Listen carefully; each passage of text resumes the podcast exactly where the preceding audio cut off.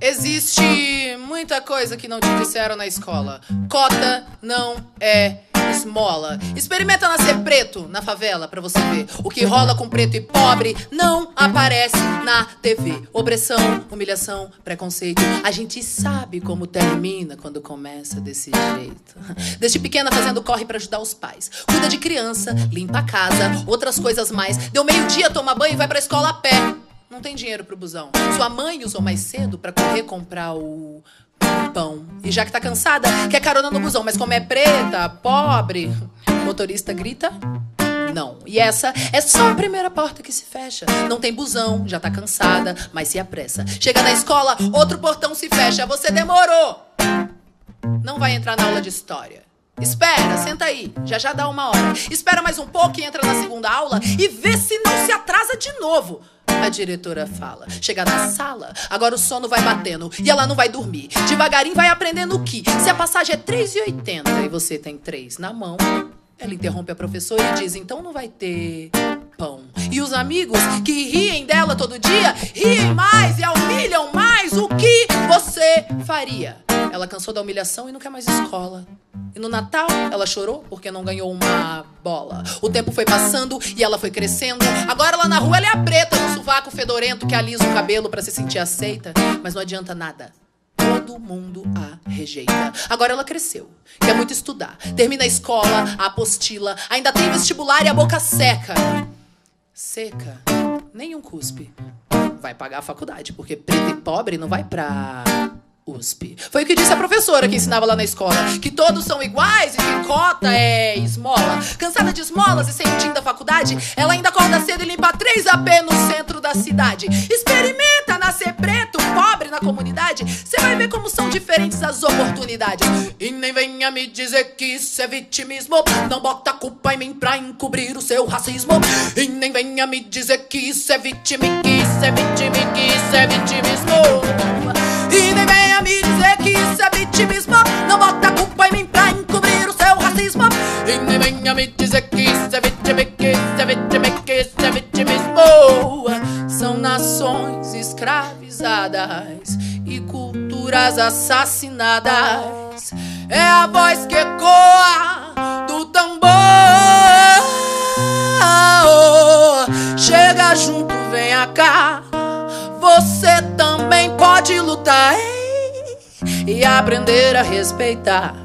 Porque o povo preto veio para revolucionar. Bom dia, boa tarde, boa noite, queridos ouvintes do Propina Podcast. Estamos começando um episódio especial. Um especial para concurseiras e concurseiros de plantão. Tratarei com vocês da Convenção Internacional sobre a Eliminação de Todas as Formas de Discriminação Racial, Tratado Internacional de Direitos Humanos, que foi celebrado em 21 de dezembro de 1965, tendo sido incorporado em nosso ordenamento jurídico por meio de aprovação parlamentar, cujo instrumento é o Decreto Legislativo número 23 de 21 de junho de 1967 e ratificado por meio de Decreto Presidencial número 65810, de 8 de dezembro de 1969. Com isso, eu destaco duas questões para vocês. Para que um tratado internacional seja incorporado em nosso ordenamento jurídico interno, ele precisa passar por essas três etapas: celebração, aprovação parlamentar e ratificação presidencial.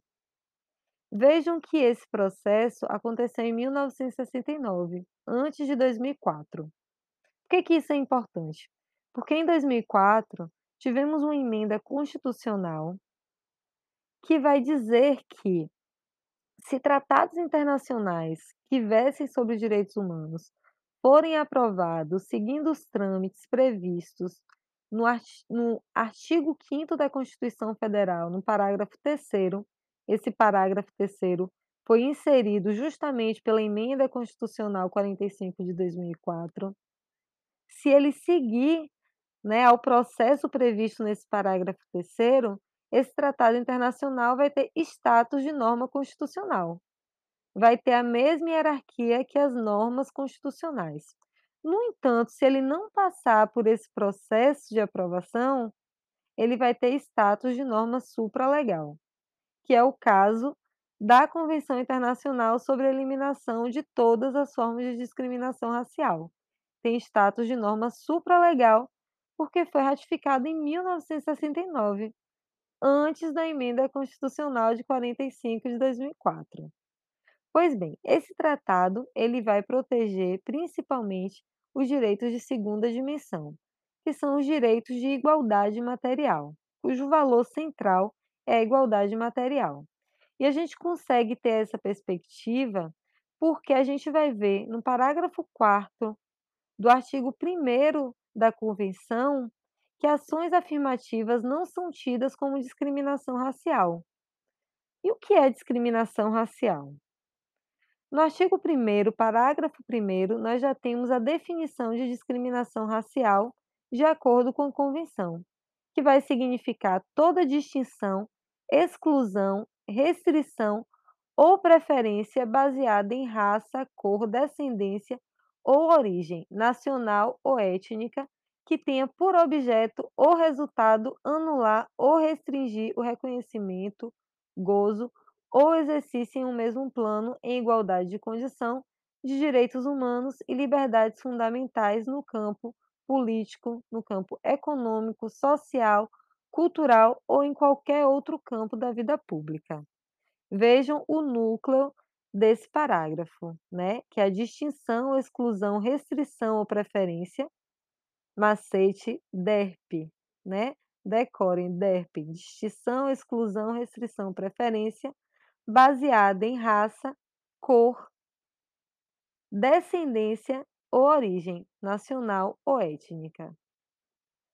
E aí, dentro desse artigo 1 a gente vai ter também o que é que não vai ser considerado discriminação racial, e que são as medidas especiais voltadas para garantir, para assegurar o processo adequado de determinados grupos raciais ou étnicos ou de indivíduos que precisem dessa proteção. É, e aí, gente, quais são essas medidas? São as ações afirmativas. Exemplo, cotas no ensino superior.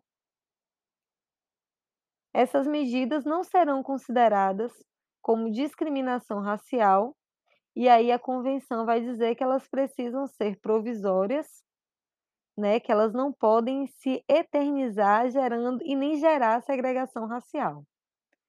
Para que a gente possa compreender, né, é, melhor essa convenção, vocês viram em que ano que ela foi celebrada, né? Que ela foi pactuada internacionalmente. Pois bem, o que estava acontecendo no mundo naquele momento? A gente estava vivendo um contexto de pós-segunda guerra, né? Em que houve, né, um, um nazismo que, foi uma estrutura que, que chocou muito, né, a sociedade, porque uma série de violações aconteceram e que se basearam num, num sentimento de antissemitismo que era um ódio aos povos semitas, os judeus, né? Se a gente faz um estudo, a gente consegue compreender, né, como que vai se desenvolvendo essa intolerância religiosa é, contra os judeus. É, e, enfim, mas não, não dá tempo que a gente se aprofunde nessa questão aqui, porque senão o episódio fica longo. A gente pode fazer um outro episódio sobre isso. Mas a gente estava vivendo essa pós-segunda guerra, é, os horrores do nazismo, é, o antissemitismo, que é um exemplo né, de racismo que não envolve é, questões de cor, para vocês verem que há uma diferença entre os conceitos de cor, de raça, de etnia. O Brasil vivia sob a égide do regime ditatorial civil-militar, ou seja, ainda que tenha aprovado, ainda que tenha ratificado, não implementou, pois vivia um modelo que não tinha a menor preocupação com os direitos humanos institucionalmente falando. A gente vivia também um movimento forte de descolonização em alguns países africanos e asiáticos. descolonização do processo que ficou conhecido como neocolonialismo ou imperialismo do século XIX, a gente vivia também o regime de apartheid em alguns espaços globais. Né? O apartheid é uma política oficial governamental, a gente é, de segregação racial, a gente vai encontrar no artigo 3 da Convenção, né, que os Estados-membros condenam a segregação racial e o apartheid e comprometem-se a proibir e a eliminar nos territórios sob a sua jurisdição todas as práticas dessa natureza. Quando a gente lê é, esse artigo 3 a gente consegue compreender a existência dele porque a gente compreende o contexto, né? O contexto do que que ideias de superioridade racial, de segregação racial vinha causando no mundo, né, ao longo dos séculos. E a necessidade de se combater expressamente, de reconhecer no cenário internacional a necessidade de combater ideias de superioridade racial. E aí a gente vai ver esse contexto sendo discriminado no preâmbulo da própria convenção. É, temos alguns documentos que precederam é, a convenção, que são a Carta das Nações Unidas, celebrada em 1945, a Declaração Universal de Direitos Humanos, celebrada em 1948, e a Declaração sobre a Concessão da Independência aos Países e Povos Coloniais, em 1960. Esses documentos, né, a gente vê esses dois primeiros como resultantes dessa reunião, né, das Nações Unidas, das potências bélicas após a Segunda Guerra, com o propósito de celebrar alguns pactos num caráter é, universalizante de proteção dos direitos humanos pós Segunda Guerra, é, pós muita morte mesmo, assim, um genocídio não só dos povos de Deus, mas de outros grupos também socialmente marginalizados. E a Declaração sobre a Concessão da Independência dos Países e Povos Coloniais mostra para a gente né, a, a forte relação com o movimento é, de descolonização no continente africano e no continente asiático. E aí, por isso, a gente vê esses valores sendo é, consagrado nesses documentos precedentes, como a autodeterminação dos povos, a igualdade de direito, a liberdade, a dignidade, a livre determinação dos povos.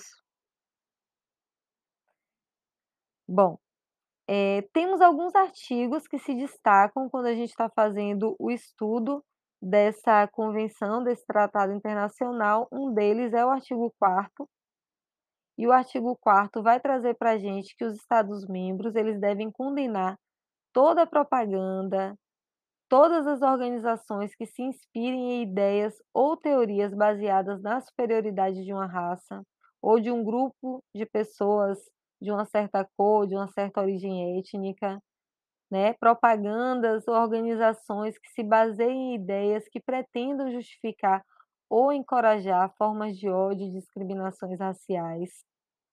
Isso se valendo de declarações de delitos puníveis por lei, né, de declarar delitos puníveis por lei, tipificar como crime difusão de ideias baseadas na superioridade ou ódio raciais ou né, discriminação racial, declarar ilegais e proibir as organizações e atividades de propaganda que incitem a discriminação racial. E aí eu vim falando, né, sobre esses deveres dos Estados-membros, mas eu ainda não falei para vocês quem é que pode fazer parte da Convenção Internacional sobre a Eliminação de Todas as Formas de Discriminação Racial ou seja, quem pode ser Estado-membro. E isso a gente vê no artigo 18 da Convenção, que vai falar que a Convenção está aberta à adesão de todos os Estados mencionados no parágrafo 1 do artigo 17. E aí a gente tem que voltar no artigo 17 da Convenção. Vai ser qualquer Estado-membro da Organização das Nações Unidas, membros de qualquer uma das agências especializadas da ONU, membro de qualquer Estado parte no Estatuto da Corte Internacional de Justiça e qualquer outro Estado que tenha sido convidado pela Assembleia Geral da ONU. A adesão vai acontecer mediante depósito do instrumento de adesão junto ao secretário-geral das Nações Unidas.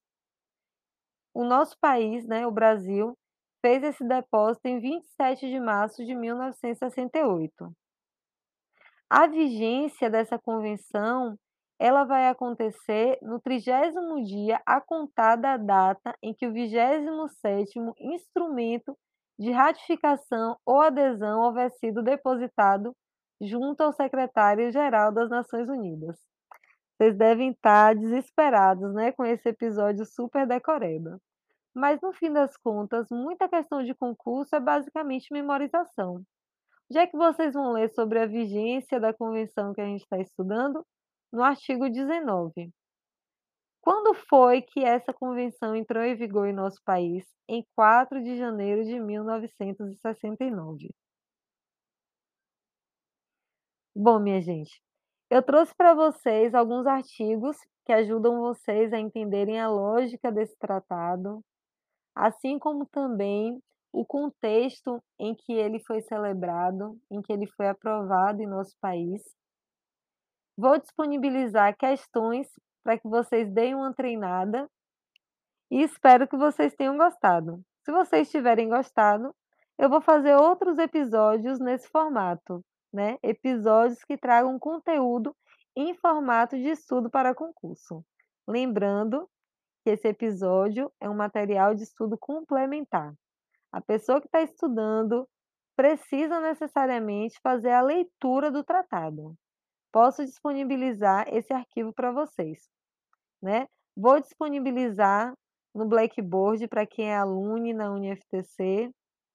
Disponibilizei para os alunos no CERM, né? Na nossa sala de aula virtual. E quem não é aluno, pode chegar no direct que eu envio para você, tá? Ou então te passo o link. Na verdade, se você digitar o nome da convenção no Google, já aparece o link para vocês. Um abraço e até a próxima!